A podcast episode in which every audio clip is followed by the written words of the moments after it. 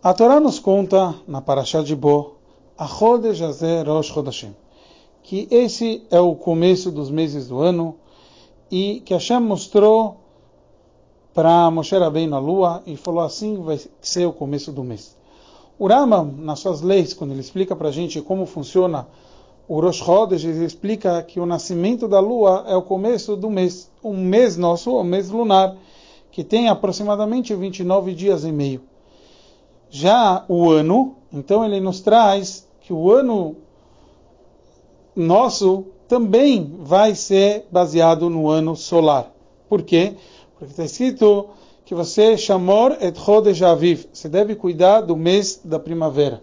Então o mês de Nissan sempre deve ser o mês que começa a primavera. O Rambam nos traz que o ciclo do sol tem duas opiniões, de Ravada e Shmuel. Ravada fala que é 365 dias e menos de um quarto, e Shmuel fala que é um quarto de dia.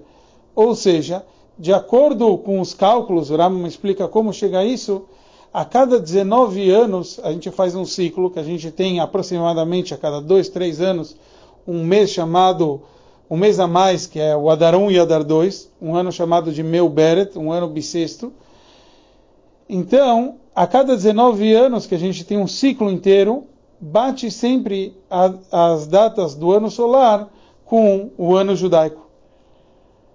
Só que, de acordo com Shmuel, fica sobrando um restinho, uma hora e tantas partes. De acordo com isso, acaba acontecendo que o Pesach nem sempre vai cair na primavera. E teoricamente a gente viu que todo o conceito de Shamoret Chodesh Aviv, a gente tem que cuidar, o mês da primavera, era para o Pesach cair na primavera. Então, como a gente faz sobre isso? Então, nesse requisito, a gente se apoia com a opinião de Ravada.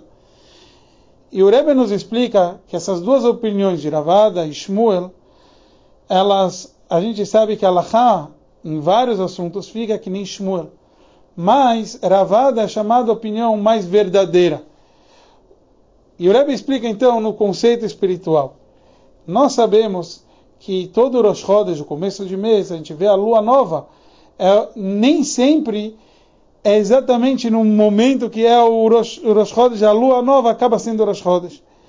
Por quê? Porque a lua nova, o conceito aqui embaixo, físico, que temos a lua nova, a gente fixa e sabe que tem um brilho especial lá de cima também dos céus.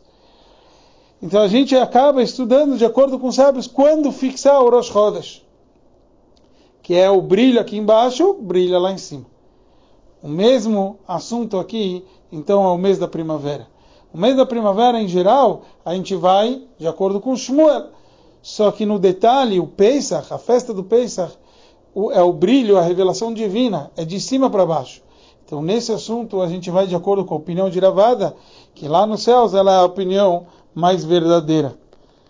É importante que a gente possa sair do exílio e ter as maiores revelações com a vinda de Mashiach em breve, Bezrat Hashem.